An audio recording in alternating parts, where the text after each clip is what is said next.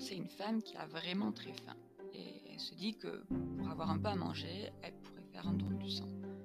Du coup, une fois que la prise est terminée, l'infirmière lui donne une petite madeleine. C'est bien, elle est contente, mais à côté d'elle, il y a un homme qui mange un plat chaud et plein d'autres choses trop bonnes, genre des lasagnes. Elle demande pourquoi elle n'a pas accès au buffet. Là, on lui dit, euh, Madame, ça c'est pour les personnes qui font un don de sperme. Elle part en ronchonnant parce que c'est vraiment injuste. Et puis, elle a toujours très faim. Du coup, le lendemain, elle retoque au centre. Là, c'est l'infirmière qui ouvre et qui lui dit Mais Madame, vous êtes déjà venue hier, je vous reconnais, vous pouvez pas donner votre sang à nouveau. Et là,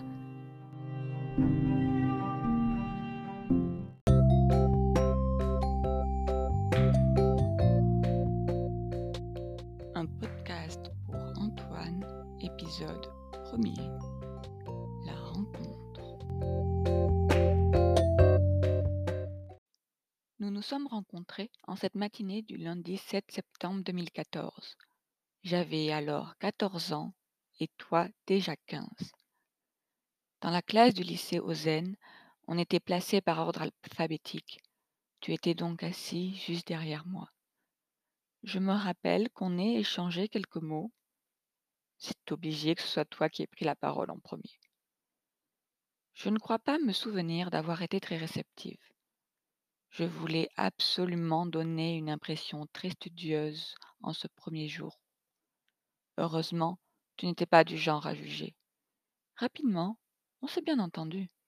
Tu étais drôle, gentil, enthousiaste et sacrément enquiquineur.